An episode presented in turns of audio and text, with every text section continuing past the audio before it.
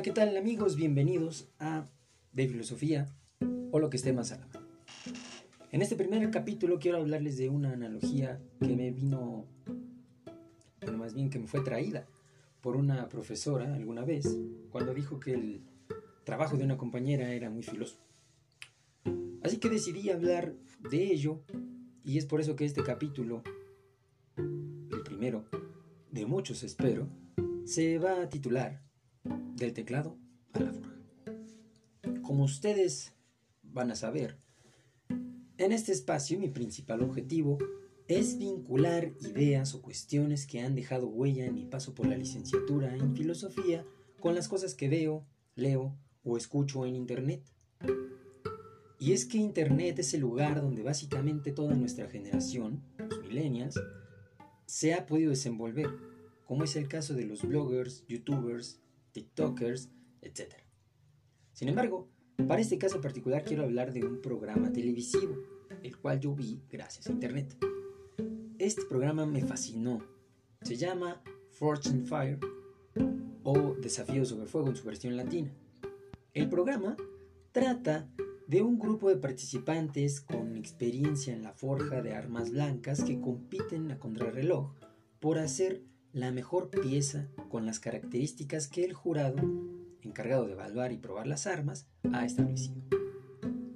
El desafío comúnmente consiste en elaborar un arma determinada en seis horas, con un inter en el cual las armas se ponen a prueba en su resistencia y dureza, y hay una eliminación de la peor de estas. Luego los participantes terminan sus armas y son examinadas de nuevo para eventualmente elegir un ganador. Las pruebas suelen ser bastante severas y llevan al límite la capacidad de las armas, por lo que en ocasiones estas llegan a romperse o doblarse, haciendo que ya no sean funcionales y sean descalificadas. El ganador de las pruebas es aquel que entregue el arma mejor templada, con mejor similitud a lo indicado, que sea funcional y principalmente que sea muy afilado. Ellos en el programa tienen un lema, que es que el arma sea letal, pero no peligrosa para el usuario. Este ganador se lleva el gran reconocimiento por su trabajo, además de 10 mil dólares. Nada más.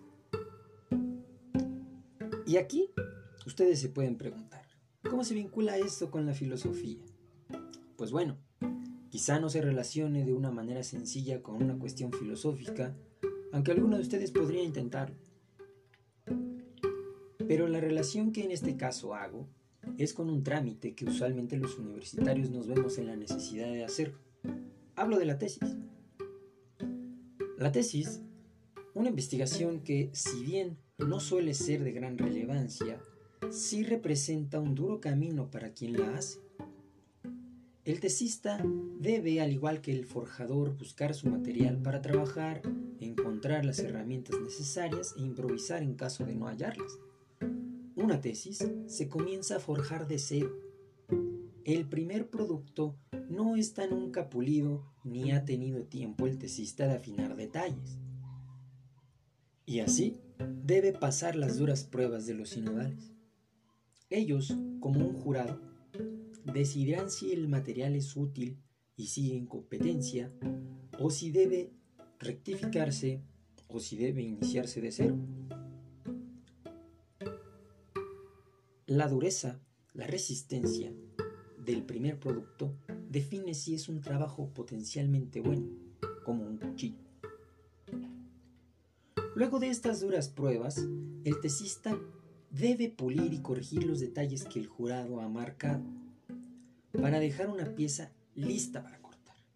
Y digo lista para cortar porque, como les dije, es una analogía que suele ser usada comúnmente para referirse a que un trabajo es eficiente o que desafía ideas que se encontraban ya establecidas. El producto final se lleva de nuevo a la prueba de su resistencia, así como su buena presentación y sobre todo su filo, es decir, qué tanto sí afecta a las posturas que le preceden. En la etapa final, la tesis ya no tiene competidores. Solo está el forjador, su trabajo y el jurado. Esto es el examen de titulación. Luego de haber pasado por duras pruebas, se dicta el veredicto. Si el cuchillo corta, gana.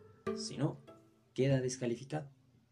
Regularmente ya en estos casos el cuchillo siempre pasa la prueba, aunque resulte algo lastimado.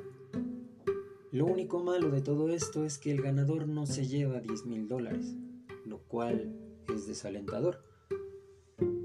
Pero es valioso el grado obtenido, sabiendo que el trabajo en la forja del teclado fue duro. Y aún así se obtuvo la victoria.